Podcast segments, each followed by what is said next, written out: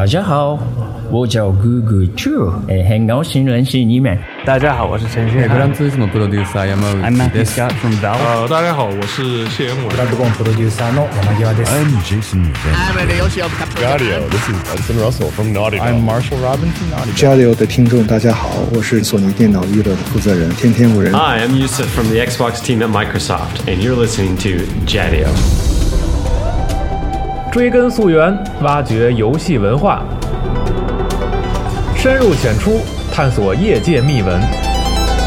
聊游戏也能长知识。欢迎收听机核网加迪 Pro。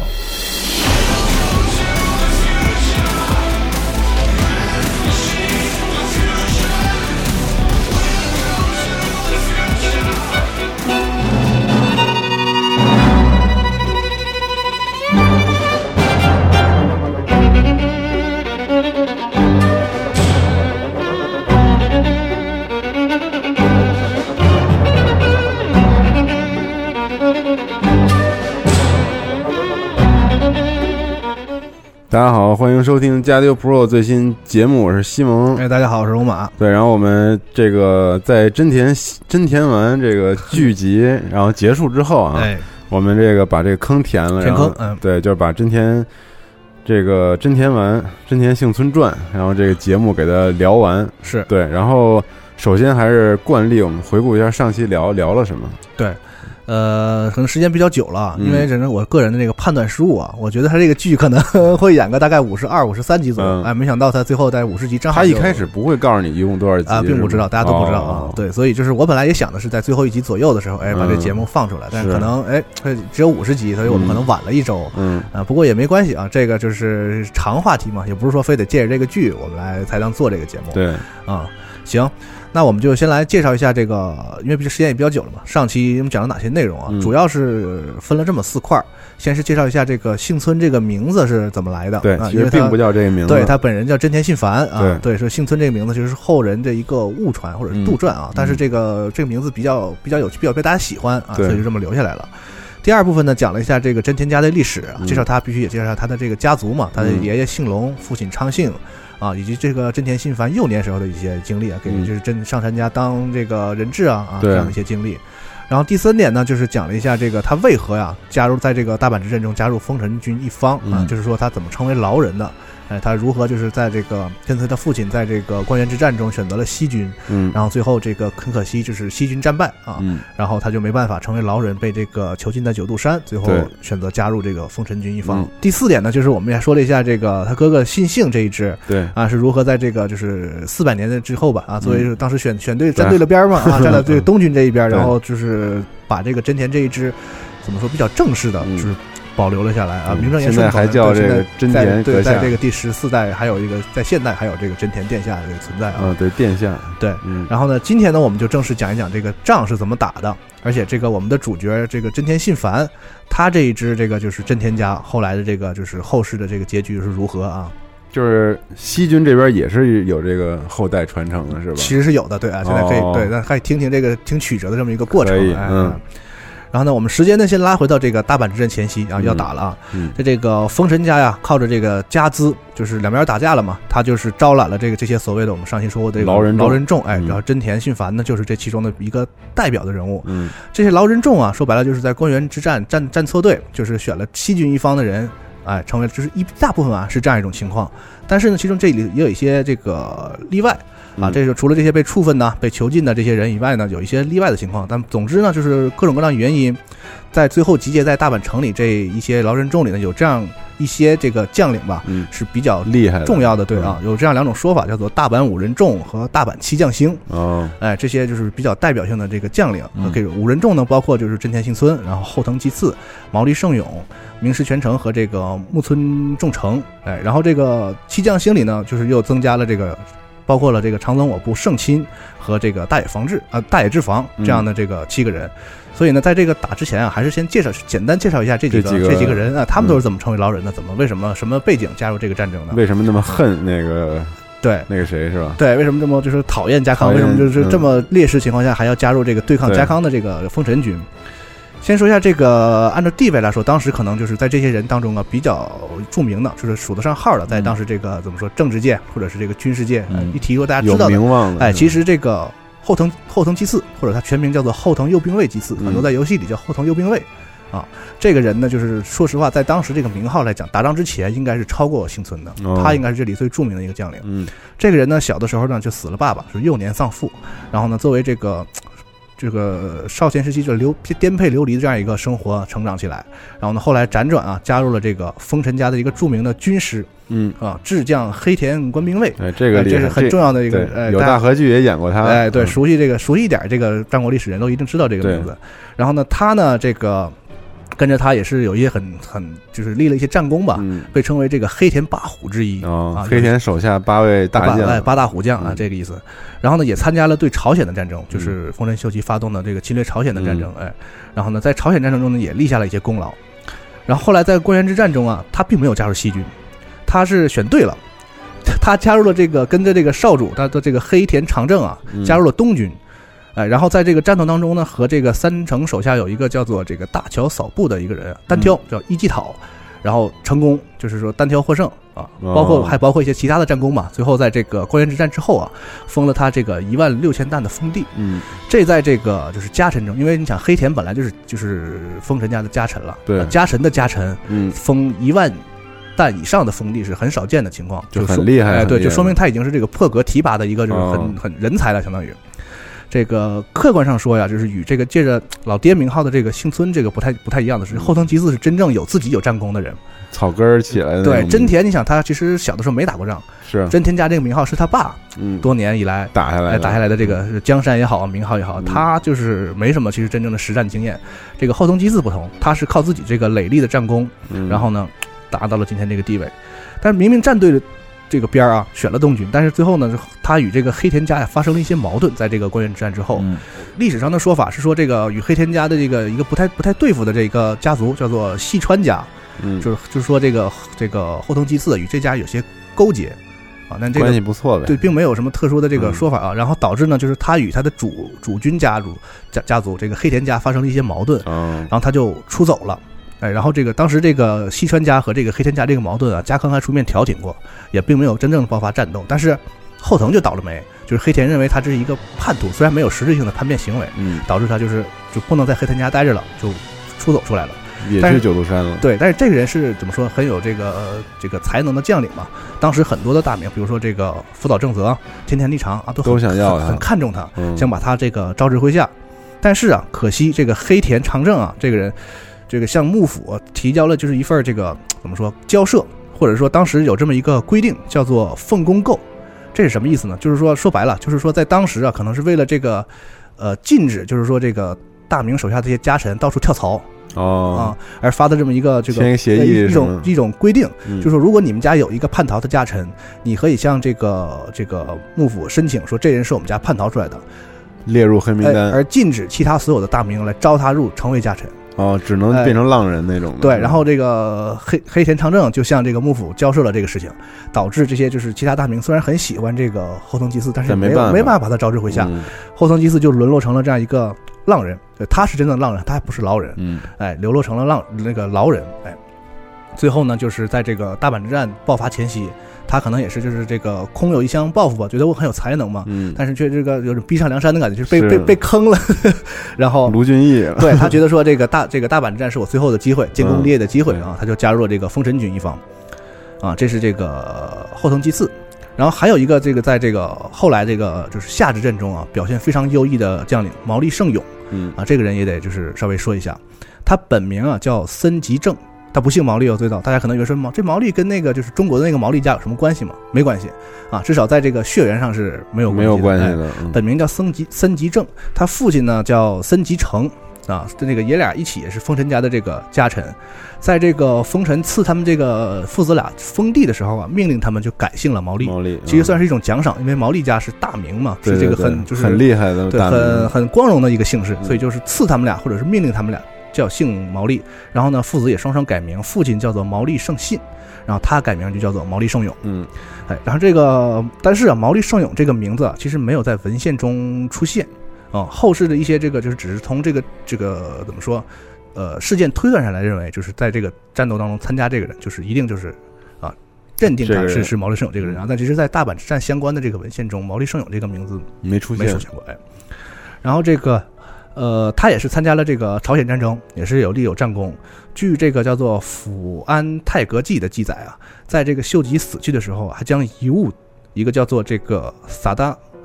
萨内这样一把刀，嗯，赐给了这个毛利胜勇。什么意思？这个是就是一把刀的名字，就叫名刀吧，就相当就是死的时候托孤，把这个遗物托给他说你要保护我的后代，大概是这个意思。所以说可以可见啊，这个毛利胜勇虽然不是大名，但是他就是能感受到那种就是受丰臣秀吉的这个这个器器重或者说重用之恩，所以他们也是觉得这就是要报答这个丰臣家的这个恩情啊。然后在关原之战中呢，他们肯定也是站在了这个石田三成的西军的一方，父子两个都是。然后呢，他代替他父亲啊，就指挥在这个就是中央的军队。然后呢，在福建城中也是获得了一定的这个战果。最后在关原之战之后呢，因为关原之战他们还是打输了嘛，在这个他们以前的这个被这个丰臣秀吉封他们这个小仓城的领地被夺走。嗯。然后父亲他和他父亲一起也被软禁，就是只是劳人，典型的劳人。然后在这个大阪战。之阵大阪之阵前夕啊，受这个修赖的邀请加入了丰臣军。哎，这是毛利胜勇。哎，然后呢是说这个在这个从从家族角度来讲啊，其实是最显赫的、最名门望族的一个人，就是这个长宗我部胜亲。长宗我不胜亲是这个长宗我部家对第二十二代当主啊，长宗二十二代了。对，我靠，也是一个就是那个世就是世世代是名门的这样一个一家一家大名。嗯。长宗我部元亲的第四个儿子，元亲大家知道是这个战国里非常这个善战的啊，有著名的一个这个这个武将。呃，小的时候他就非常受这个元钦的这个溺爱，不是都不是喜爱，说溺爱。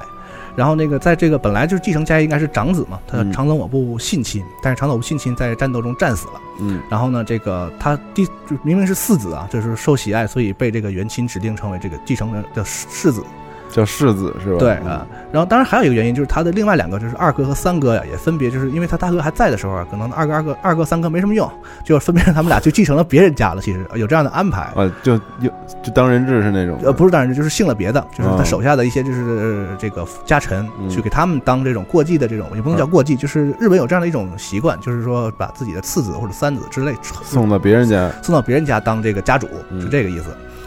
然后呢，这个但是他成为世子之后也有很多反对意见，就是觉得说这个老老四当世子这事儿没道理，这这不是非常溜的问题，立的太幼了这个。但是呢，这个元钦就非常喜欢他，甚至帮他就是铲除了这个所有反对他成为继承人的这些这个意见者啊，包括家臣一些，杀了好多人，为了让他当这个继承人。嗯。然后在这个一五九九年啊，这个长宗我部元钦去世，然后这个圣亲就正式。继任为家督，成为这个土佐国的国主。嗯，然后在关原之战的时候呢，这个人本来想加入东军的，但是很有意思，他觉得说家康啊，就觉得给他条件不够，他觉得我们家是非常大的家族，可能战胜之后你要给我更好的条件。他说：“哈，你不是不给我好的条件吗？我去加入西军。”还这个人可能也看也看得出来，挺不是 特别就是就是怎么说这个坚定，或者是有政治这个立场立场的人。所以就是可以想到说，他当时反对他成为家主的一些说法中啊，有认为他这个人比较急躁而且傲慢。嗯，能从他。能从他这个判断中，就是能感受到一点点吧。在这个关原之战的战斗过程中，然后因为这个长宗我部军的这个前方啊，有这个就是西军的二五仔，就是这个东军内应吉川往家的这个军队挡着，使得这个长宗我部军队在内的几支军队啊，其实都没有真正意义上的参加到那个就是关原之战的这个正式的战斗当中。啊，前面打完了，后面告诉你说你们打败了，这事儿也挺憋屈。嗯，就是其实他真的没。没有没我没伸上手，你们告诉我打完了这个事儿，就是呃很很窝火，所以呢就是说输的很憋屈这一点呢，导致他就是说虽然战后向这个家康谢罪，但是家康也就是并没有原谅他，而且把他以前他曾经干过一个事儿，就是他把他那个继承了别人家的这个哥哥嗯给杀死了啊，这个人也是这个比较比较鲁莽或者说心狠手辣也好怎么说也好，家康把这个事儿认为不太好，然后剥夺了他的所有领地，也就是说长宗我部家虽然没有被灭门。但是在这个时间点，其实就是说这个长宗我部家作为这个骁勇善战的这个战国大名这样的一个身份，已经在历史上退出舞台了，退出了退出历史舞台了。就是他只能他人虽然活着，但是他已经封地也没有了，军部队也没有了，家族破败了，家族破败了，对，是这个意思。然后呢，在这个也是就这样一种背景下吧，他觉得说，一是这个官员之战没打过瘾，我都我都没没参加，你们就打完了，没对动手对结束了，所以很肯定心里很很很不服，哎，所以就是在这个战国的最后的这个一个机会吧，大阪之阵里，他选择了加入了这个封神军。嗯，哎。怎么感觉都是最最最最终一战了，要挽回以前所有的对，因为从历史上来看，对这个大阪之战也确实就是战国的结束之战。嗯。啊，行，我们接着说这个下一个人啊，明石全成。哎，这个人也挺有意思。关于他的名字说法呀，就有很多种啊，明石全成、明石景胜、明石守重啊，很多种说法。这个明石全成是其中最有名的一个啊，比较常用的一个。说他的部队也被这个很多就是喜欢看剧、看电影或者是玩游戏的爱好者啊，就戏称为叫做十字军。嗯，就为什么叫十字军呢？因为这人是一个天主教徒，哦，啊，热心传教。然后他的这个还有个天主教的洗礼名啊，叫做这个这个吉文尼吉斯图 Giovanni Giusto 嗯啊，就是 他有个这个洗礼名。嗯然后这个早期的时候，他曾经跟随岛佐进啊参加过战斗。然后之后呢，在过原之战的时候呢，又是这个作为这个宇许多秀家的这个副将的身份参加了郭原之战。然后呢，可以看出这个，你看从岛佐进和宇喜多这两个他的这个跟随过的将领可以看出，他应该算是西军的直系武将，就他不是那种加入的大名，他是这个石田三成这支势力的一个比较核心的这个成员之一。嫡系部队，嫡系部队对。然后那个这个战败后啊，随着这个宇喜多家的这个衰落，他也就成了这个所谓的牢人。牢人啊哎。然后呢，他这个参加大阪之阵啊，其实还有一个原因，就是因为这个宗教信仰的问题。因为这个德川和这个织田信长啊，这个不一样。德川家康就是反对天主教，反对这个外来的这个教派，而且在这个庆长十七年和十八年，分别就是一六一二年和一六一三年，颁布过两个这个法令，叫做禁教令和半天连追追放令。啊，就是说这个捣毁教堂、放逐教士，就禁止在日本国土上这个传播这个天主教。嗯。所以他作为这个天主教的这个教徒信仰者啊，坚定的传教者，所以他就是在这一点上，他没有办法、这个信仰上就反对他，没有办法妥协，就是你不给我活路啊，是。对，所以我只能反你啊，嗯。是他是这样一种立场。人每个人都有自己的每个人想法，并不是因为同样的政治理念哎或者是，对，这也就导这导致了后来他们在指挥上作战上也产生了一些问题啊，嗯这埋下了伏笔。然后呢，除了这几个这个怎么说呢，外来的这个劳人或大名之外呢，还有在这个所谓七将星里啊，还有这样两个人，一个叫做这个木村重成，呃，这个人呢，他的母亲是这个秀赖乳母，叫做宫内菊清。啊，被认为是这个他的儿子。然后呢，他的父亲啊说法不一，有一种说法，因为他姓木村嘛，说法认为他是这个木村重资的儿子。但其实这个坊间也有些其他的传说。总之，他的父亲现在不可考啊，是这样一种状态。然后呢，他从小就在这个修赖身身边，算是他的玩伴，就是发小，就是这个丰臣修赖的发小。然后是近臣啊，很在这个大阪之阵打的时候，他是官职是这个知行三千担，嗯啊这样一个地位。然后这个从各方面角度来说吧，就是这个大阪之阵，这个就是算是这个官员之战啊，两股势力对决的一种延续，嗯，就是都是这个官员之战打了不服，续集呃再再打一次，对，都是一些就是说没有实际参加过这个就是正面战场，就是说，比如说那个我们说真田家啊，他们家在这个阻止这个就是这个这个当时的这个这个德德川军进军的时候，本来获得了成功啊，成功这个绊住了秀中的秀中的军队，但是呢，正打着这边明明打了胜仗了，那边就是这个消消息传来说咱们败了。嗯。这个事儿就是很很令人窝火，所以大概都是这样一种状态，所以他们觉得说我们要再搏一次嗯，啊、再看看能不能改写一次历挽史。回颜面，哎，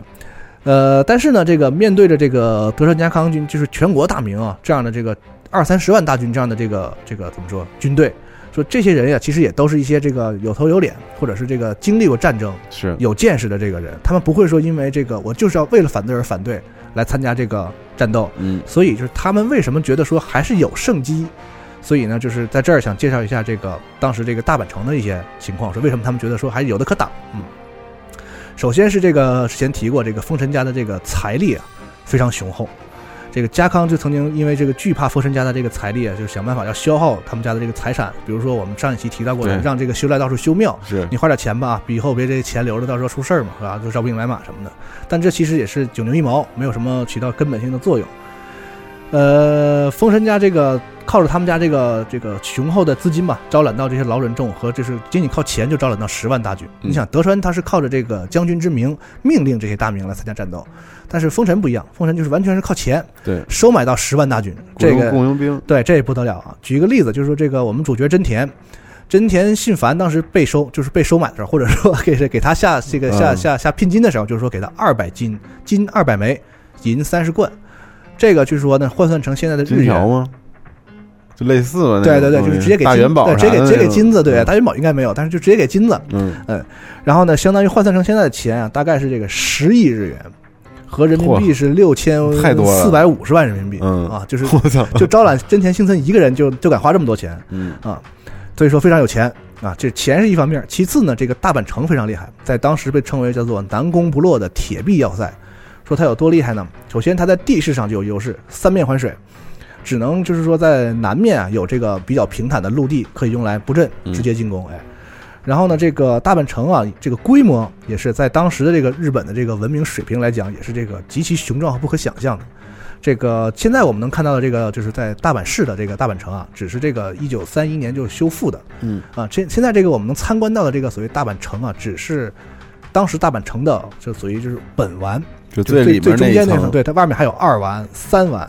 啊、据说是相当于这个现在这个我们能观看到的这个大阪城的五倍那么大，就是当时的大阪城。嗯，就是现在就是一故宫，之前还有二环、三环，哎，没错那，么大，是对，就这么大一城。你想，在那个年代，日本都是用这些这个冷兵器，就是很很简陋的冷兵器嗯作战的年代，这种城还是非常恐怖的。对，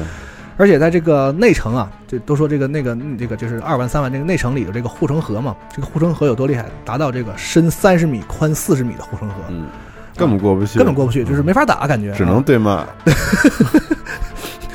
对骂还行。嗯然后这个除了这个内城的护城河以外，这个我们刚才说到这个有现在五倍这个范围这么大的这个外城，也是修了这个水道和这个沟渠啊，作为这个像护城河这样的环绕着这个城作为防御作用。嗯啊，这个所谓是这个层层深沟，易守难攻啊，大概是这样一种地形。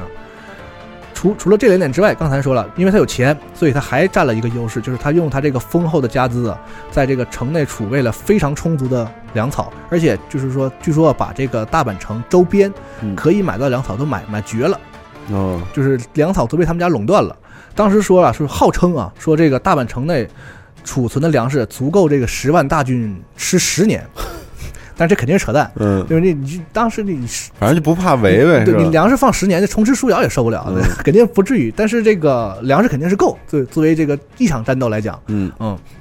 在这个电视剧中啊，我们最近演的这个真田丸电视剧中也有这个买就是买断粮草这桥段，是这个真田信繁到了这儿之后，马上就出招，说咱不是有钱吗？咱赶紧把这个大阪城周边的这个粮食全都买下来啊！这是我们这个作战的这个占领占领占据优势的第一步啊！电视剧里有这个情节。所以说啊，这个也就是为什么说这个家康当年就是为这么想尽办法想要这个就是让丰臣秀赖放弃大阪城的原因，因为这个大阪城啊，就是真要打起来啊，就是正面进攻几乎是不可能攻破的，嗯就是按照当时这个状态来讲啊，所以这个战斗打响之前啊，这个怎么说呢？丰臣家的这个近臣或者一大部分人都持的意见就是说，我们就固守城池就可以了，这个城根本打不进来，嗯，守着就可以了。但是呢，逼就行了，对，还有一派就是我们的主角真田信繁这一派认为呢，就是说我们应该主动出击，就是把守城作为最后的一个办法，就是说我如果我们出城打败了，我们再回来守这城一样守得住，我们为何不先出去拼一把呢？包括他曾经就是这个电视剧演过这个这个这个情节，就是他就是出过主意，说我们直接进攻这个京都，奇袭奇袭京城哦啊，有这样的想法。对，但其实从我们后来的来看啊，其实这个当时这支虽然有十万之众的这个丰臣军，其实这个执行力啊，或者是这个协同作战能力方面啊，好像也并并并不能支持他这个他这个战略设想。虽然想法是好的啊。然后呢，刚才我们说过，说这个大阪城啊，三面环水，只有这个南面是这个有有平地啊，所以说这个战斗的焦点也就放在了这儿。战斗双方也都知道，就是说在这个比如说这个丰臣家呀、当时这个有两个重，就是说在这个所有的老人里有两个比较这个被信得过的这个将领吧。一个就是刚才我们提这个主角田心凡，还有一个就是刚才我们提到的，在当时名望或者是这个战功上更高的这个这个后藤吉次，哎，这两个人都认识到说这个南面是防守的这个重要的一点，而且呢，他们俩呀都提出了同一个办法，就是说要在南面修建一个出城的想法。什么叫出城呢？就是在城外面，我再城外城。再扩出一个小城来，嗯。然后作为这个什么叫怎么中国讲叫犄角之势，嗯。可以这个互相、哦互相呼应，哎，连着这个叫出城。对，然后呢，这个但是这个两个人都提出这个意见，说谁去干啊？然后这个后藤吉次这个人还是挺局气的，就是说，这既然在这个战大的战略上，就是说你不要出击嘛，最后你还是尊尊重了我们，说选择了守城这个事儿。嗯，那建出城这个事儿，那我就就是让你一次。对，他说他为了这个团结吧，把这个就是这个建出城这个这个战功战功这个任务让给 让给了这个真真田幸村。哎，呃，其实这个怎么说呢？从大的战略上来讲啊，真田幸村在有些意见上虽然具有这个战略设想啊，这是我个人意见啊，但是可能在最后如果真的听了他的，在实行上可能会有问题。嗯啊，呃，总之吧，就是这个真田幸村就是出城建了这个出城啊，在这个出城就叫做我们这这期节目叫做真田真田丸嘛啊，嗯电视剧叫真田丸，说这个出城啊，因为真田家修的嘛，也叫做真田丸。啊，嗯。就这个真田丸指的就是这个这个大阪城外在大阪城外建的这个小的出城，哎，然后这个真田一家，我们之前上一期曾介绍过，就是说介绍过，说这个真田家就特别善于筑城，很专业有有这个传统，哎，这个真田这个姓隆就是说公谈政嘛，他擅特别擅长这个打了一辈子仗，研究这个城怎么一怎么能易守难攻啊，嗯。所以这个这个东西是家传的啊，他父亲也是擅长筑城，到了这个这个真田城这儿啊，就是到了这个真田幸村这儿，正是发挥的时候。这个真田丸啊，三面挖了壕沟，然后中间树立这个双层的栅栏嗯啊，然后这个又这个出城中设置这个什么箭塔呀、瞭望阁楼啊，这这个图纸啊设计的非常好，嗯非常这个非常棒啊，这是这样一个出城。然后呢，这个每一点八米就开了一个小枪眼儿，就是说哦专门用来打伏击用的。嗯而且这个善于修城嘛，其实真田家的一个绝招就是一是修城，二就是这个配合着这个我们修的非常好的这个城来打这个伏击战，是这是他们家的这个战术特点。这个两军开战之后呢，这个这是这是大阪东直镇，就算正式开打了。嗯真就是这个家康的军队就是渐渐的逼近这个大阪城了。信繁呢，在这个当年的这个十一月，率领自己的这个五千士兵，就是先是这个挑衅这个德川的这个前锋，叫做这个前田军啊，把他们引诱过来，然后一步一步的将这个德川大军啊引到这个出城和这个大阪城外围的这样一个夹角的这样一个地方，然后两边这个就是枪炮齐鸣啊，万箭齐发，就是大败这个德川军。嗯这就是其实是算是这个真田信繁在这个历史上就是他最著名或者最被人称道的一次这个真真田丸攻防战。嗯啊，这也就是他有有怎么说呢，最能显出他这个能力的嗯一次战斗吧，啊，就在这儿了。这个这一战之后算是名声大振啊，真田家这个哎果然会打仗啊，这个嗯这个名号就有留下了。战后啊，这个吃了亏嘛，但其实这个双方损耗，你想都是几十万大军，这样一次小的战争啊，并不见得对这个产生不了二十万什么太大二十万大军产生的，但是士气上影响却挺严重。嗯然后家康就对这个擅自进攻的将领，这个叫做伊井孝直和这个松平忠直做出训话，说嗯你们不听指挥，他们可能也是冒进，就觉得说这个这这些劳人啊，都看不上他们，对对他们来讲，这地位都不够高啊，能是会打仗吗？就很小瞧这些劳人，然后嗯结果就是冒进吃了亏，低估了，对，这第一战这个就是这样。但其实虽然说这个在伤亡上不见得对这个就是这个德川家康的军队造成实质性的这个威胁，但是当时的这个客观的这个情况啊，对德川军其实已经非常不利了。为什么说？首先这一年的这个冬天呢，非常的冷嗯啊，这就导致说你在城里的人就非常舒服，是对，你在外面你还比人多一倍的人，嗯这就很痛苦了。当时说，当时这个德川军啊，甚至有把这个盔甲和一些武器器具啊都烧了取暖这样的行为出现。哦啊，就是非常冷非常冷啊，是一个非常冷的冬天。然后呢，这个另一点呢，大阪城里刚才说了有充足的粮草，对。而且它周边的粮草也都被他们家买断了，就导致说这个首先周边就买不到粮草，然后呢，就是只能自己供应。然后还有一点就是全日本的粮草这价都涨了。啊呃，啊。导致就是说这个德川家这个粮草不济嗯，啊，非常这个出现了这个粮草不足的这种情况，哎，在这样的情况下呢，这个还面对的这个是无敌要塞大阪城，就是说还完全没法速攻。从德川家的来角度来讲，的是我一是粮草不济，二就是我在野外冬天又对我不利对他想要速战速决，但是这个面对这个就是日本前所未有的这种就是要塞啊，他又攻不下来。这其实应该按说在作战讲角角角度来讲，急躁的应该是这个德川军，对，但是可惜，这个丰臣军这边呀、也不就是不是说那种特别英明的将领来领导啊，他们家就是孤儿寡母的这个殿殿和这个丰臣秀赖是这个最终、最终拍板的这种人，所以就导致之后的一些变故。我们接着往下哎来说。首先，这个德川家康啊，老狐狸，他就想到说，我正面攻不行啊，我还来给你打心理战。他呢，就是说变化了战术，调集了这个三百门大炮，这个大炮叫做这个库尼库兹西，嗯就是说写的汉字叫国崩。这国都崩了。对，就是说这大炮一打，能把这个直接国家就打崩啊，就这意思。三百门这样的大炮，然后开始这个轰炸这个大阪城。哎，然后这个桥段呢，在这个就是电视剧里呢也有描写，就是说，但是电视剧里啊特别有意思，就只看到一门大炮，然后还打特别准，一打就打中了某一个地方啊。那其实这是不可能的。为什么说呢？因为当时电视剧里就一门啊，对，没看出说有很多门，或者说这个心理战这个过程都没太展示啊。其实，在当时这个。过程还是很很不能说一下子就取得效果的。这三百门大炮，首先当时的这个科技水平，就是这大炮炮弹不像现在，大那个炮弹落到地上啊，啪就爆炸。对，当时没有，完全就是射就是射出大铁球，嗯啊，就是用铁球这个物理的物理的冲击力来来攻击这个目标，而且这个准头非常差。你想，就是那种抛物线的往往里扔东西的感觉，哎。但是呢，这个其实加康的这个目的根本不是说我要用这大炮打中你什么东西，而是他要的这个效果就是这个动静非常大。这三百门大炮啊，这个怎么说呢？这个同时发射的时候啊，在远在四十里的这个京都都听得到声响。然后当时这个公家，也就是这个这个将军家，就是被吓到了，就就我这这两边两边怎么这么大动静啊？这震天雷一样，还派了两个使者说来调停一下，别打了，太吓人了，你们这个。嗯。结果这家康根本不见这个将军的使者，就是一定要打。而且那个大炮放的同时啊，他还安排这个军士这个大呼小叫，就是呼喊喊着这个口号，就是二十万军队一起配合着大炮这个呼喊，有点像那个就是我们三国时期啊，这个在这个这个这个呃诸葛亮曾经用过的一个计策，在这个汉中战斗的时候啊，就是晚上每天晚上喊三次，嗯，这个每天喊三次，这个这个德川也一样，就是早中晚一到了你休息吃饭的时候，我就开始来来一套，不让你睡，不让你睡，不让你这个好好休息，哎，这是一种这个非常强的心理战。而且那个还有一点，就是配合这这种就是强大的这个压力战术，还有这种就是他们故意啊，在这个封神君看得到的地方开始挖地道。一般说挖地道，我偷偷的挖，就是让不让你看见好挖进去嘛。但其实你想，大本城那么大，他们离得那么远。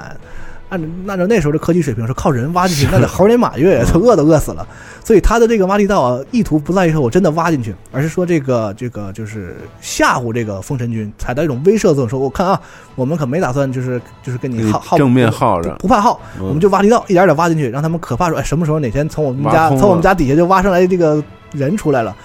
产生这种这个惧怕的心理。嗯。然后呢，还有一种方法就是通过箭往那个箭头上绑这种这个宣传传单，嗯，往里射，比如说说什么呢，你就是这个丰臣家其实是反叛啊，我们德川军这个所有大名都来打了，你们竟然还为什么还要这个固守啊？靠这种这个这个这个反动宣传啊，射到城里就是这个这个动摇人的军心，哎，但就是通过这种就全方位的这种心理战吧，导致这个最后就是丰臣家就是屈服了，决定就是与这个德川和谈，但其实啊。确定这个让这个电电决定与这个德川家康和谈呢，有一个这个很关键的因素，就是他们这个大炮啊，其中有一发炮弹正击中了这个电电的这个这个寝室的旁边，嗯，打死了他的一个侍女。这个剧情呢，在这个电视剧里也演了，就是说，哎，正好在他眼前死了一个他的这个每天都见面的这个侍女，对他的这个心理造成了非常大的打击。当然了，历史当中可能是这种，就是三百门大炮乱射，就无意中就掉在他们他他们家，哎，就起了作用。但是不可能像电视剧演那样，说瞄准儿，啪一下，正好打到他们家里。当时没有这个水平。然后电视剧里演的是正想打他，是吧？对，而且还有一个桥段是我怎么瞄的准儿，这还有一个故事啊。但是虽然说是杜撰吧，但是他这个编的挺好，我觉得啊。在这样的这个刚才讲到这个重重压力下呀，这个电电就决定和这个这个德川军开始和谈。并且这个就是他派出的是自己的这个妹妹，啊，然后和这个德川的这个德川家康的老婆，他们俩来做这个和谈。当时的想法呢，就是说这个德川家都是这种能言善辩之士，非常这个善于这个做这个政治谈判。所以呢，这个丰臣家呢，就是想了个招儿，说我派一个女性过去，你你你们家那些就是这个便臣就都不能上场了，你们也得派一个女的。嗯，哎，但没想到呢，这个这个德川家康的这老婆呀，非常厉害。经过这个几轮的谈判下来呀，得到了一个就是对德川家非常有利的这样一个结果。大家先来听听听他们这个谈判的这个最后的条件是什么样的。首先就是说，丰臣家呀要拆除这个大阪城的这个外围外城，然后也拆除这个二丸和三丸，就是说只剩下这个本丸啊，这是一点。然后呢，这个丰臣家有什么好处呢？就是说这个秀赖和这个电电都没有任何的罪责，就是我不过问你们的罪责。然后呢，包括这个。劳人，我也不直接问罪，就是他们都经都都可以，你想收为家臣就可以收。嗯，这听起来是对这个封神家好像挺有挺挺有好处。但其实你想，你们两家打仗，就是不问罪这个事儿，怎么可能作为一个谈判的条件来作为这个这个就是说对对吧？你本来你打胜了就胜了王败者为寇的事儿，对吧？你没什么道理放这里。对，放放在这个条件里，相当于说你先认为你打败了，然后说我我不问我罪，这才能作为一个谈判条件。但其实这明显看着不合理，而且要把这个。护城河全都填满。刚才我们说那个深三十米、宽四十米那河要填满。嗯，这德川家康老狐狸很明显就知道说这个就是命门在哪儿啊。但封神这边明显是有这个优势的。对呀，在战斗你耗着，说白了你都不用打，你耗着就可以。呃，但。可想就是说，这个怎么讲？国家大事啊，这个战斗这种事，到这里倒不是说说性别歧视，嗯，毕竟在那个年代，就是说女性受的教育程度，包括这个秀赖，他也没有参加过这种小孩儿从小就是说，在这个这个蜜罐里长大的这个小孩，没有见过真正的这个战斗的场面，嗯，哎，所以就是。不太了解情况，很可惜啊，就天真的以为啊，以为什么呢？就是这个家康这个时候已经高达七十三岁了，嗯，就是我们先简，就是假意的跟他缓和一下吧，就别再打仗了，怪吓人的。等他老死，把家康耗对耗死之后，我们不就是又天下又是我们的了？但其实根本不是这么回事了，对吧？嗯，这个同意了这些条件之后呢，家康马这个动作非常快，马上就是拆，就是你不你你拆吧，你不拆，我我我派人帮你拆，嗯，我好心派人帮你拆。就这个意思，就强行的就很快的拆除了这个整个的真天丸，然后二丸、三丸，包括护城河开始填，都填上了。如此一来啊，这个大阪城啊，就是属于裸城一般了，就只剩下那个那个天守阁在里边啊，是对，就没有任何的防御的这个能力了。但是这个德川方面呢，就是一一边但是，哎，不打了，撤退吧，是，是我同意撤退，我就先撤了，嗯。一边呢开始就是，其实他们想的，已经就是在这个天气这个变成就是冬天过去之后，对我准备再回来啊，一边做做这个战斗的准备了。这个是这个到这一点上呢，算是这个大阪东之镇东之镇结束就结束了。所以说那个大阪东之镇的主要的战役就是他们说真天丸的攻防战。但其实呢，就是除了真天丸攻防战之外呢，在这个城的四四个方向上都有一些小股的这个就是出城摩擦战哦啊，就是这个。但是呢，这个从战果上来看，基本上丰臣军没有占到什么便宜。嗯啊，只有在南面的这个就真田信繁这儿，算是这个有一场有一场大胜。哎，然后呢，这个家康一面啊，又继续命令人说：“你继续给我造大炮啊，做这个战斗的准备。”然后呢，到了这个第二年的这个三月，大阪城内的这个劳人众啊开始出现问题了，因为这些人就是来打仗的嘛。说你不让我打仗，你还老把我圈在这儿。这些人其实啊。怎么说呢？这个不受管制的这个军队啊，其实在这个不打仗的时候是非常头疼的一个东西。哎，所以在这个很经常有一些骚乱，比如说这些劳人开始得到了赏赐之后啊，就是买枪买炮，嗯啊，甚至有些人觉得说我们我们还要打，擅自的开始又开始挖沟，挖那个开始给城开始挖这个护城的壕沟。嗯，哎，总之就是家康以这个为理由，就是要求这个丰臣家说你要把这些劳人都都遣散。嗯，呃，但是这个丰臣家呢也没有同意这一点。所以呢，就是德川家康就是以这个为由头，就是双方再次爆发了这个矛盾。嗯，开始的时候啊，这个秀赖还觉得说我一直可以通过这个交涉一直在拖延一下啊，但其实到了这个天气开春之后啊，这个已经意识到说家康已经不准备再跟他这个来回扯这个皮了。嗯，开始这个战斗又要打响了。但是这个丰臣家这边啊，是到了这个第二年的四月才开始意识到这一点，开始准备这个这个武器啊、军械啊，然后发放这个钱粮了。但是这个时候啊。因为这个长时间的这个就是前途不明，或者说的这个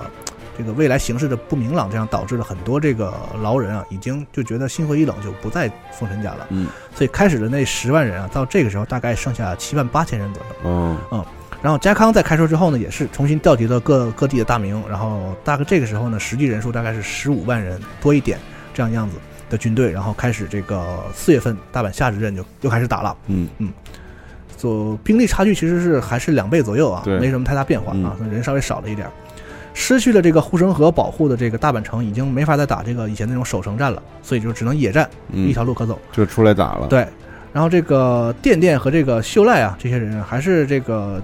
不懂打仗，觉得说我不要出城迎击吧哈，但是这个他们也不接受这个浪人派武将的这个意见，所以这个导致啊这个丰臣军的指挥权其实非常的复杂，就是刚才我们提到这个五人众也好，七将星也好。他们之间并没有一个，就是说这七，比如这七个人或者五个人，谁是大将，谁是这个总指挥，这个并没有阶级划分没有弄好。对，开会的时候，电视剧也展现了这个一个重要的这个怎么说特点，就是他们开会的时候，这个五人众和这个另外两个就是秀赖的这个比较贴身的这个近臣，就相当于这七个人开会的时候，包括秀赖，甚至包括一些修赖的那个乳母，这些人都都在都在场七嘴八舌的这个开会，非常没有这个主心骨，是这样一种状况。嗯所以他们这个战斗的时候的配合很成问题，嗯这在后来战斗中也体现出来了。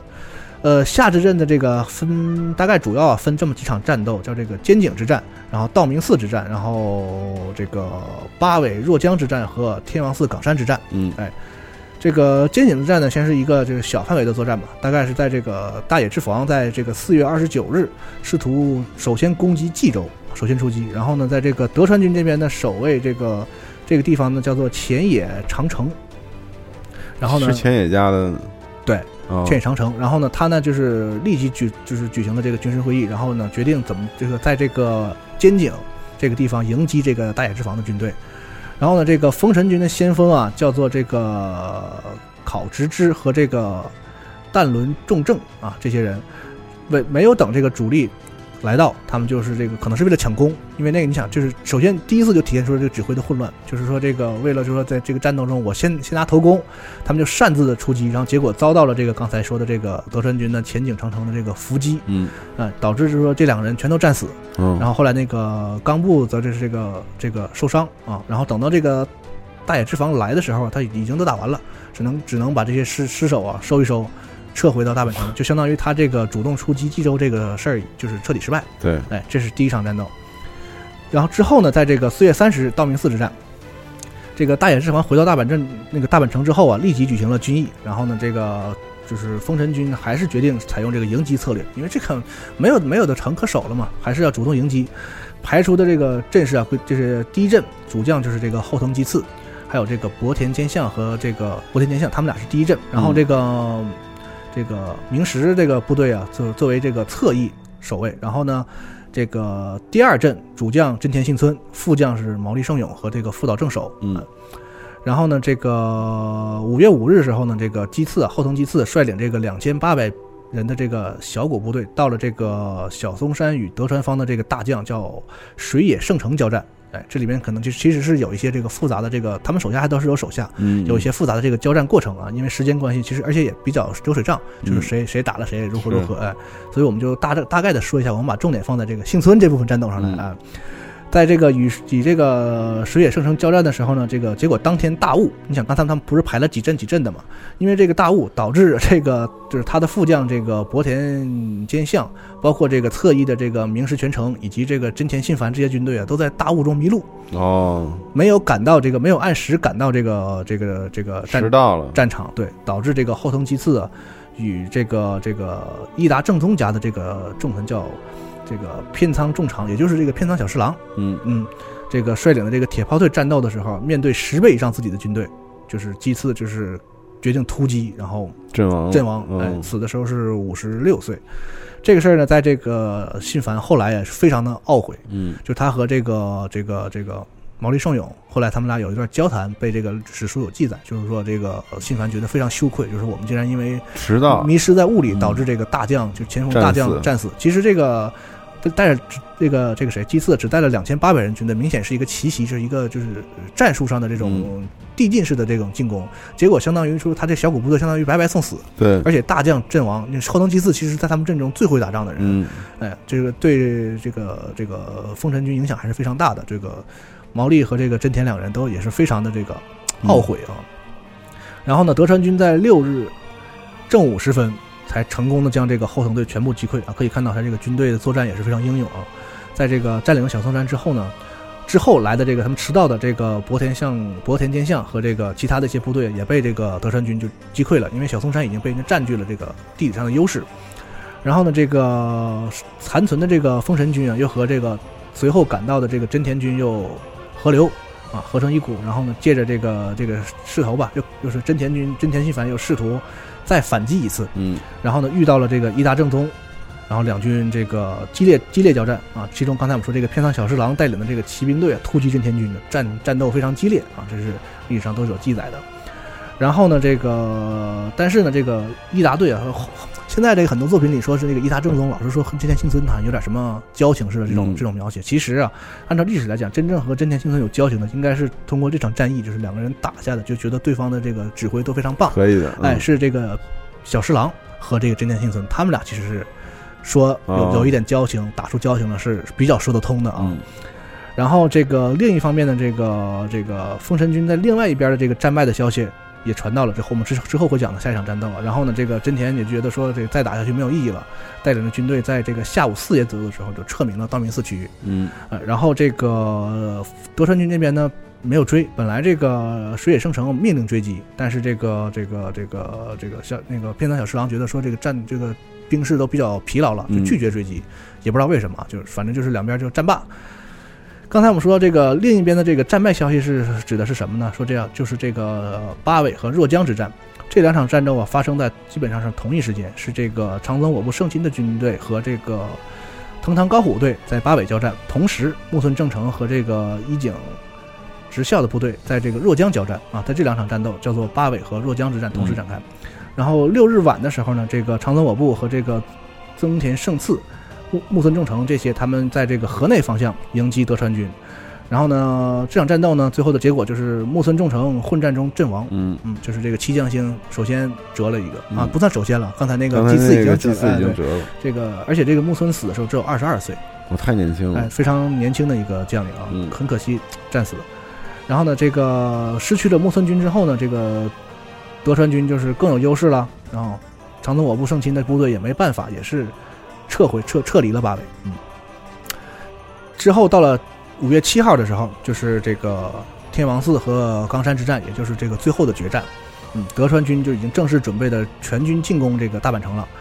啊、最后的决战呢，也是刚才我们说到这个，在这个大阪城南面的这片这个平原上，这个地方呢是现在大阪城的这个阿贝野区嗯啊，叫这样一个地方啊，就是平原嘛，平野地区的这个冲击战啊，呃，德川军现在是想以压倒式的兵力，就是直接碾过去，是这样一种战术。然后那个这个丰臣军这边呢，就是说他们的战术就是说拧成一股，我冲了，对，冲从这个大军中冲开一条缝，我直冲这个德川的本阵，这是他们的战术。说白了就是同归于尽了。我就是我们打败是打败，但我要让这个家康给我们垫背，呃，大概就是这个意思。呃，丰臣军参军这个参参战的呢是首先是毛利胜永和真田信繁的这个先锋部队，大概是一万五千人左右，啊、然后这个、呃大野志房的军队是四千六百左右，在这个冈山口，嗯，然后呢，这个明石全城的这个三百别动队是他们安排的。本来设想是这三百人是准备在正面交防，就是牵扯住敌人的部队之后呢，将从侧面偷袭这个加康的本阵。嗯这这是这三百人的任务。然后呢，还有这个大野之长的这个一万五千人殿后啊，这样一个配置，大概是可以粗略的估计，大概是两三万人，嗯是这样。但是这个德川军这边，首先是这个前野长城四万人，然后这个松平忠直一万五千人都正面展开。一个人就四对，万，然后呃 然后这个本多中朗一万六千人啊，然后后方还有这个德川家康的本阵一万五千人啊，冈山口的这个前田利长两万七千人，哇，呵，然后这个总数吧，还有这个秀忠啊，这个德川家康的儿子秀忠也有两万三千人的在在在在麾下的本阵里，嗯。所以相当于说这个德川军呢，实际参战人数就达到十万了，嗯。嗯，这个战战力的差距还是非常巨大。对嗯，其实从正常来讲是不太可能打胜的。嗯啊，他们可能就是一拼了呗。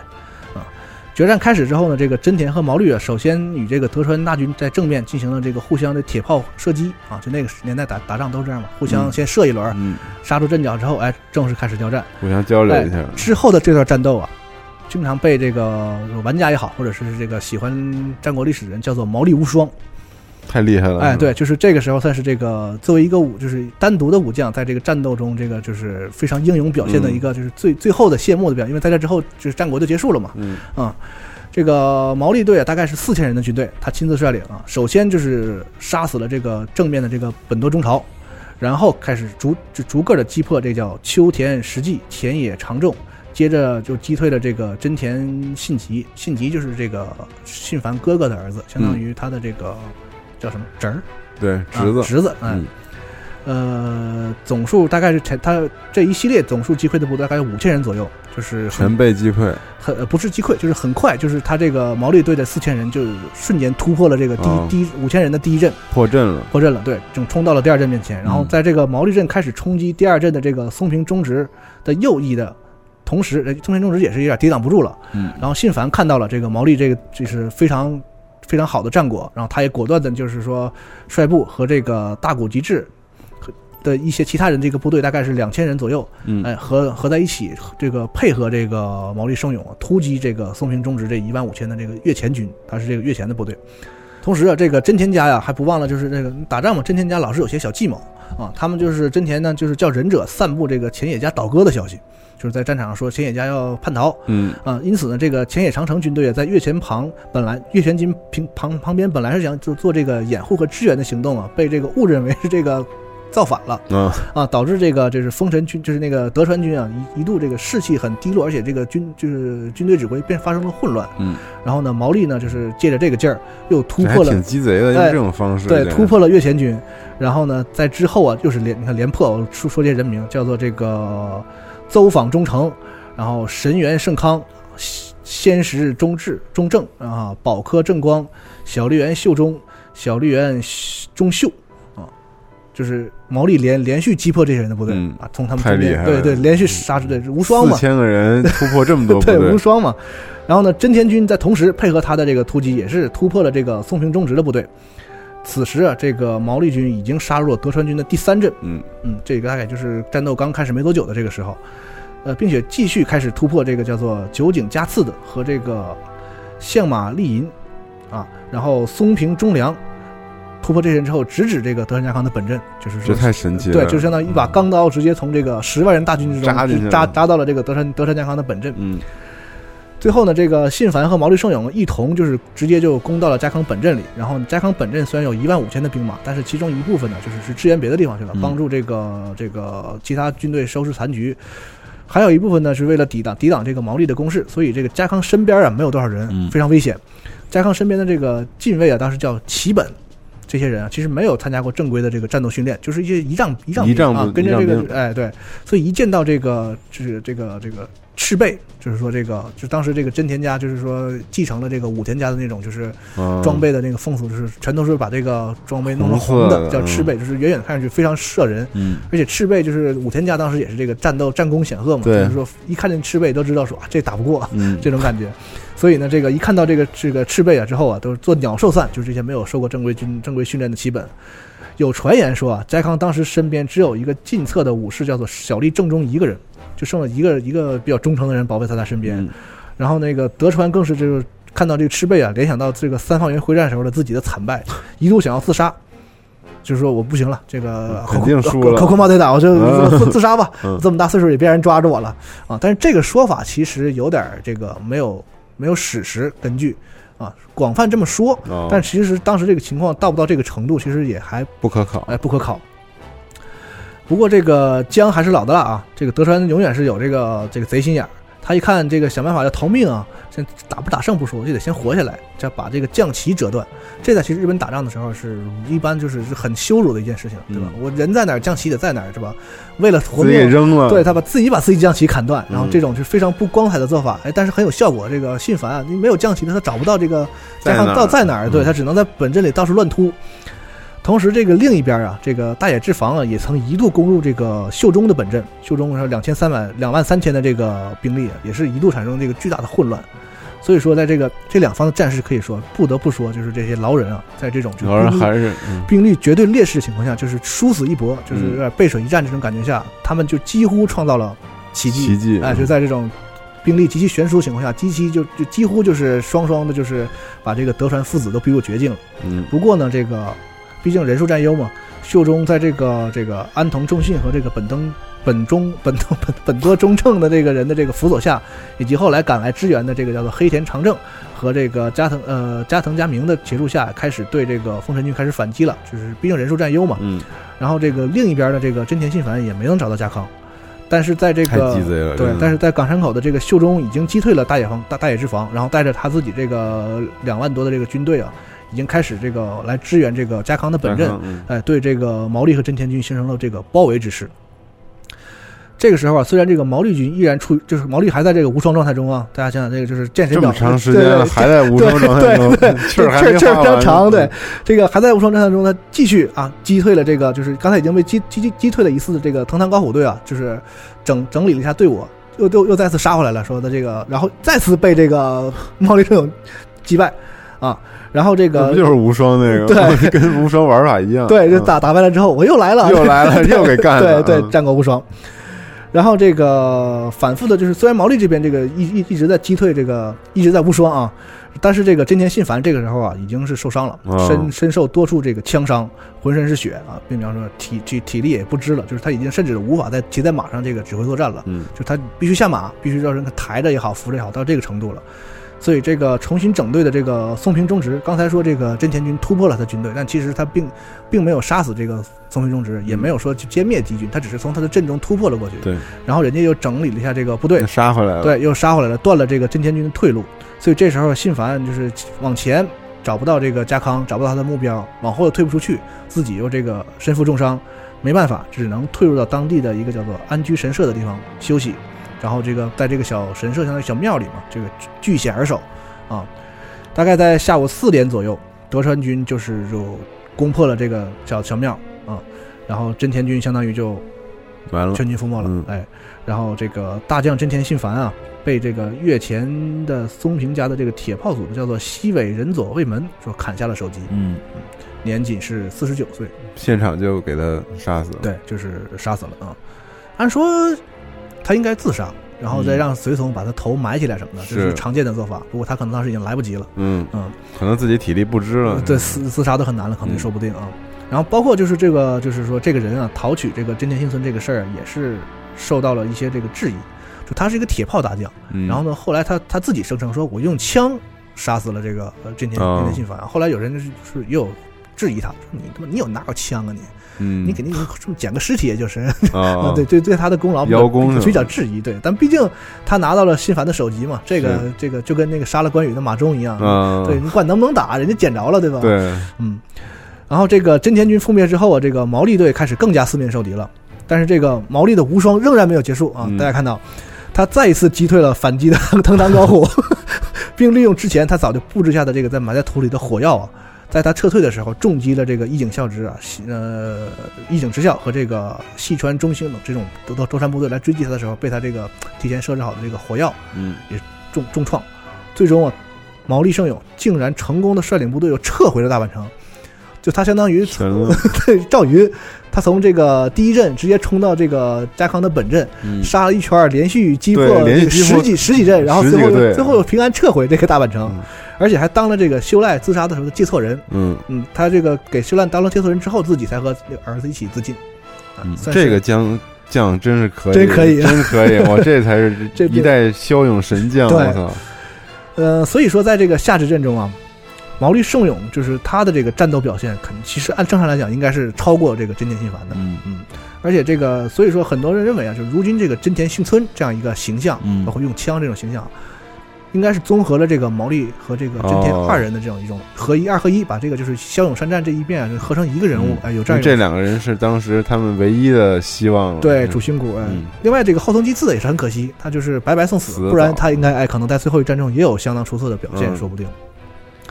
这个真田幸村死亡的消息很快就传回了这个大阪城，导致这个丰臣军彻底就士气低落了，然后这个很多浪人就是四散奔逃，丢盔弃甲，这都不在不用细说。然后呢，这个大阪军全线溃退，然后这个家康啊，在这个大阪城内还有内应，然后还四处放火。嗯，这个在这个剧里也有描写，而且描写的很巧妙、很精彩啊，是一个很深的伏笔。大家如果看剧的话，我觉得这个地方虽然有点牵强，但是还挺有意思。嗯，这个加康内应在大阪城内放火，然后整个大阪城就熊熊燃烧吧。呃，攻到城门口的这个德川士兵啊，这个。手攀岩石进入大阪城，嚯，嗯，秀吉时代传下来的这些什么金葫芦马印啊，居然都丢就丢在地上，嗯，然后德川军看到说这个都不要了，看来这个大阪军真的是就气数已尽啊，嗯，德川军这个气势高昂，大概只有半个小时之后，大阪城就被攻破了，整个城市一片火海，呃，秀吉这个当年建设的这个天守阁。也是被这个德川军破坏了、烧毁啊！现在这个天守阁啊，是这个后来日本政府用就是新的技术混凝土重新建的，并不是当年的那个天守阁了。嗯，呃，丰臣秀赖和这母亲殿殿啊，两个人就被德川军发现的时候，已经是这个就是在这个仓库里被发现，藏在那儿嘛。然后这个大野之长啊，曾经这个也是很有义气吧，希望用就是我自己自杀的这个我自己这个切腹这样的一个代价，说你放过这个这个。这个电电和这个修赖，但是也没有被同意。然后呢，这个修赖母子被迫也就是自杀，嗯啊，然后那个大阪方呢，包括这个大野之长在内的二十余名家臣和他的这个家小全都被杀死，嗯，没有留活口啊。但是啊，有一个个例，就是这个八岁的丰臣秀赖的有一个这个儿子叫丰臣啊，丰臣秀松，也是被八岁的时候这个儿子也被处死。嗯嗯，呃，刚才我说那个特例啊，在这儿是这个他有个侧室，生的这个女儿叫做奈阿基。没有被处死，啊、留了留了一个女女儿，但后来出家了，被强迫他在在这个那个镰仓的这个东庆寺出家。嗯刚才我们说这个一直没提的这个长宗我部胜亲，就是他在打败之后撤退了之后，这个胜亲呢也后来被抓住了，于这个京都的在这个十一五五月十一日，在这个京都五条河、嗯五条河原被处死嗯啊。明成这个另一个很神的人就是这个明石全成，这个信教的这位嗯啊，他呢很有意思，下落不明。哦之后呢，这个德川家康甚至颁布过一个很著名的这个通缉令，要抓这个人，哦，全国都没找到他啊，有很多就一直就消失了。有很多种说法，有一种说法是他很忠心，就跑回这个丰臣家，死在乱军之中；嗯也有一种说法是说他跑到国外了，他不是信教吗？对可能跑到西方某国也说不定。那当时嗯那个可能，反正就是一个成为这个战战国的一个这个战国谜著名的战国之名，说这个名士全城跑哪去了？嗯不知道，哎，很神，可能上帝把他带走了，就是 这信教嘛，在关键时刻上帝救了他一命也说不定。这个元和元年，也就是公元的一六一五年五月八号，大阪城就彻底陷落，丰臣秀吉这一世一族彻底就结束了哎，天下统一，在日本的天下统一。这个自一四六七年起的这个这个呃这个应仁之乱开始的这个，就是时历时了一百四十八年的日本战国时代，就在这儿就结束了。对，哎，咱们节目其实也讲了一个，之前库鲁鲁老师讲了一个开篇，哎然后龙马你这个算是讲了一个哦，他没有讲过这边是吗？他讲的当时是那个德川，不是讲的织田信长我听过那个节目，他是他战国史战国怎么刚刚始开始，哎，对，然后咱们这个来了一个结束，没错没错。呃，日本近代史上就是说怎么说呢？最精彩、最波澜壮阔，就像我们的这个战国或者三国这种乱世一样，最嗯最最有故事的一段历史就是画上了这个充满鲜血的句号啊。嗯这是这样一种我很喜欢的一个说法，充满鲜血的句号。嗯，然后日本从此之后进入了长达这个三百年的这个德川幕府时期。对，关于这个大阪城啊，我们可以再稍微介绍一下它的这个后世。这个天守阁已经完全被焚毁了，嗯之后呢，这个重新又筑起了大阪的外城。然后呢，这个德川幕府曾经成立过、设立过这个叫大阪藩，由这个松平忠明担任藩主。在这个一六一九年的幕府呢，又把这个大阪藩取就是取消了，嗯。有大阪城代替的这个藩，所以从哦。从此之后大阪藩就不存在了啊，就大阪城了。嗯，然后呢，还有一个要交代一下，就是秀吉但哎，我想问一嗯。下，这个藩是什么意思？藩应该就是一个在日本来讲应该算一国，嗯，就是一个行行政的一个，就是怎么说单单单位，位哎，嗯。嗯，但是这个大阪藩就没有藩，相当于是城外可能还有一部分嗯，区域是属于这个管辖的幕府时代好像就是特别多这种各种各对，种特别特别多的藩，藩，是吧对对对。但是在这个时候呢，就是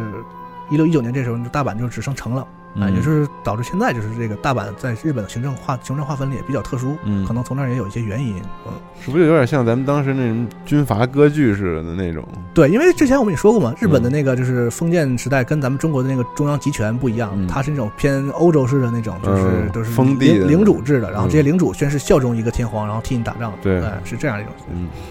然后这个秀吉也可以交代一下，秀吉虽然死了，但是他的这个墓啊，在这个在这个京都的这个供奉的秀吉的这个墓，以及他的这个神社和他自己的这个墓，都被这个德川下下令破坏。直到这个明治时代，由这个明治天皇在一八六八年巡视的时候，才看到说，哎，这不太好啊，又给人重建起来了。嗯 嗯家康有多恨他呀？对，呃，仗是打完了，但是我们说过说这期节目要讲一讲说这个信繁这一支真田家最后的这个后事如何。嗯。哎，真田信繁有四男八女，这个共十二个孩子，啊，这么多呢？嗯，挺能生，因为他想他在这个九度山十四年没什么事儿干嘛，生生孩子呗。嗯，一年一个，对。嗯。长男大柱和这个父亲一起就战死在大阪之阵里了，嗯，当时他只有十四岁啊。我这么小就打仗去了，对，呃，一六一五，当时感觉那个感觉就是信繁也是就想带着自己的长子，就是跟我一，就是就是如果有好，如果是打胜的话，那嗯当然是好。就带你出道了对，如果打不胜的话，你跟我，他想让他跟我一块死，可能嗯是这种一种感觉，不然他不会带他去。嗯一六一五年五月六号的这个道明寺之战中啊，这个这一战中，当年就是这个信繁就一直是这个战绩很辉煌嘛，第一次参加战斗，不仅是和这个在这个战斗中和这个片仓小十郎建立了一点儿惺惺相惜的感情嘛。嗯。其实真田家和这个这个伊达正宗家其实有一些交情，是，哎，所以呢，在这个时候呢，就打完这个仗之后呢，信繁已经意识到这个战况不妙，嗯。嗯，他就把自己的这个女儿梅，还有这个这个阿昌普以及这个次男大巴，这名字叫就是大小的大啊，一二三四五六七八八个的八，次男叫这个名字叫大巴，就托付给了这个、嗯。这个这个平冈小十郎，而且呢，就就是相当于带到了这个伊达正宗的家里，伊达家啊。哦，算然后这个留后，对对对对，也是托付给托付给他的。然后有个这个叫做梅的女这个女儿，后来成了这个重刚的妻子。嗯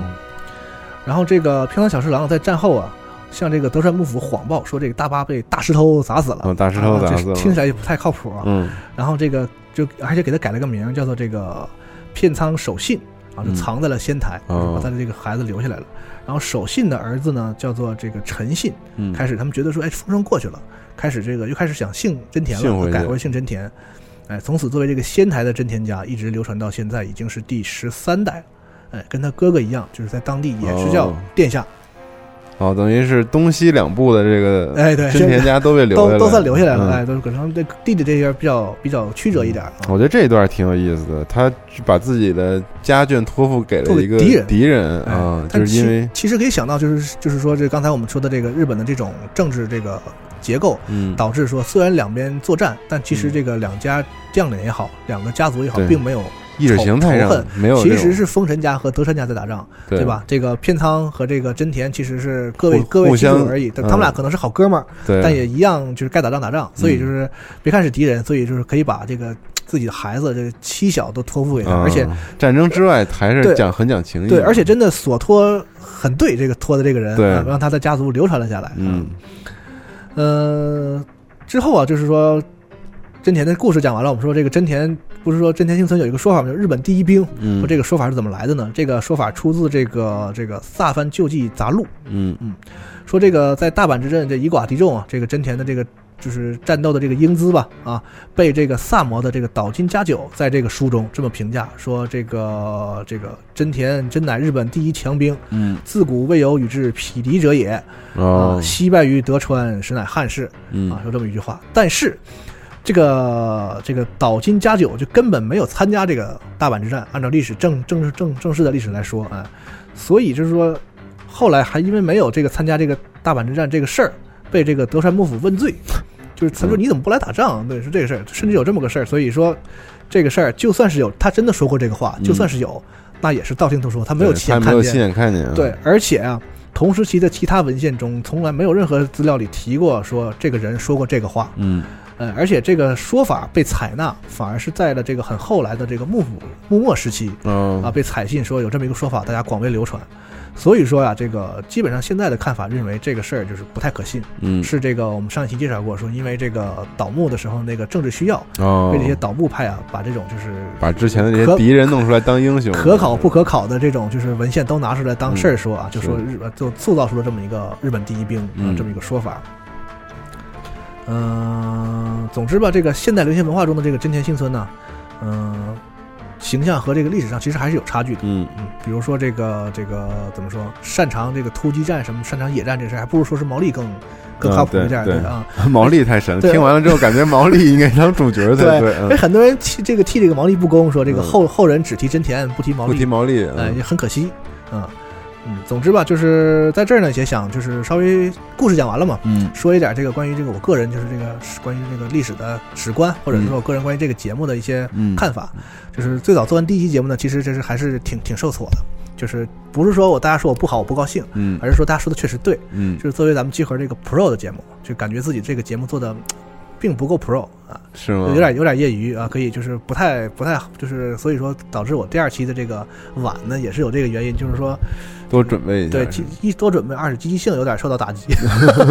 不过我确实很接受大家的这个意见。嗯，啊、而且之后呢，我们想着说，如果再做这个战国系列节目，不如我们还是请一些嘉宾，真是受挫了。但是这个讲故事嘛，我觉得也没有什么就是好不好可言。我这分享故事嘛，那我觉得大家说那个不够 pro，我觉得也没有特别有道理。因为之前很多我们的节目都是在讲故事，后来也想了，可能 Pro 里也有一些稍微轻度一点的，并不是那么就是嗯。很专业、很那么 professional 的那么节目啊，我们轻松一点的 pro 也可以也可以有啊。后来这么一想，自己也稍微释怀了一点，自己安慰自己。对，那你说魔兽节目呢？嗯，这个我我就不评价了。我觉得挺好，就是分享一下故事嘛。对，但是我觉得可能就是这种节目，如果有三个人，对，呃，两个人更更更加了解，然后我就是帮你们搭配一下，我觉得可能会就是对有一些实话实说，我个人就很爱很喜欢这个战国日本战国的历史，但真的是不要说精通，就是熟悉都不敢说啊，只能是说就是这个借着一些资料。呃，以我的这种水平和能力，尽量的跟大家，就是和不太懂、不太熟悉战国的朋友，尽量再多分，就是多分享一些这些故事内容嘛。借着这个今年有这样一个话题，嗯啊，然后包括就是说，我想在这里插一点，就是说对于历史的一些看法。其实很多人有人说说日本战国史很无聊，嗯，都是吹出来的，或者说这日本战国这些大将啊，说什么这个都没什么劲啊，都是这个就是杜撰的比较多。其实我倒觉得，就是说历史这个东西啊，其实没有百分之百。真实对，就算是最正的正史，它也是人写出来。嗯，只要是人写出来的东西，它都有一定的主观成分在。所以真实的历史，只有看到的人，或者说即使在当年那个年代活着的人，也只有就是少数人真正见到的人才知道说到底，比如真田幸村到底是怎么死的，是对谁的父亲到底是谁，这可能只有历史上也只有极少数人知道。嗯，所以既然历史我们现在聊的和这个都是其实间接的，都是我们只能。可能都都是几手之后的这样的一个所谓的历史故事了，只能是这么说，啊，一种演绎过的这种一种历史。对，所以呢，呃，我们反不如就是把这个不要看的这么上纲上线，这么严重，反而把这个历史当做一种故事。我们听故事其实能从一是有意思，二是能从中听出一些这个教训也好，或者历史上的这个事情带给我们的一些这个启示也好，就这个就。就可以了啊。对，而且虽然说可能说真田幸村这个人其实也受到一些争议，说这个人包括说刚才提说明毛利比他更厉害嘛，对吧？对对对。对，但其实说不定人家本人真的更有才能，只不过他天不与天不与时他天天不天天老天不给他这个机会，他可能展现的不够充分也好，所以历史上真什么样也不知道。我们不妨就是更开放一点的，就是接受这些就是怎么说，经过人改编的也好，杜撰的也好，我们觉得他是一个很受我们。有魅力的形象，我觉得这是一个我想要理解的角度。嗯，然后我觉得就是，如果大家有更多的了解，或者说可能有其他一方面的见解，也可以交流一下。对，就在评论区里你留言，大家其实也能能看到，作为一个内容的补充也好，然后或者是大家讨论讨论，或者有其他的这个你所理解的真田幸村不一样的感觉。对，然后包括战国这个以后的内容节目，大家也可以提点意见，说你们想听哪一部分，想要。怎么样的一种形式，然后我们给大家呈现，也可以提点意见，包括就是我讲到哪不对了、错了。嗯，我们节目虽然可能不够 pro，但是通过大家的回复，可以让它哎显得很 pro 一点。我挺 pro，挺 pro，挺好的。嗯，对，毕竟准备了这么长时间，对我这提纲都是八千字的提纲，对对，所以说那个，反正我觉得大家有什么问题，我们可以再交流嘛，在评论区里交流一下。嗯，对，然后其他的。如果你觉得自己也有这方面的见解，或者说你很了解的话，对，也不妨毛遂自荐。然后，然后我们也非常欢迎大家可以来当嘉宾参与我们的节目。哎，对。然后前阵子看过那个《西部世界》之后，我跟四十二交流的时候，我们俩就是有一个说法，就讲故事是一件很伟大的事情。西部世界是真的是把一个特旧的题材对就重新，所以一个可能看起来没那么没那么好的故事，但是你讲的好呢，也可能它更精彩。所以呢，就是会讲故事的人也可以跟我们交流一下。对，哎，你的心得是是怎样的？对，会讲故事真的是一件特别牛逼的事儿。我现在觉得，对，真是特别牛逼。对，不光是看剧，嗯，就是剧怎么讲故事，就包括我们平时做节目，其实也是，就是同样一个事儿吧，就是特别会讲的人。哎，和一个不太会讲的人，这个出来之后完全是两个感觉。是对，所以我觉得你讲特好。哎呀，对魔兽也好，还是这个也好，我觉得都挺好的。咱不能自己夸自己。是，那这期节目就到这儿了，到这儿了啊。好吧，下期节目再见。哎，下期再见，拜拜，大家。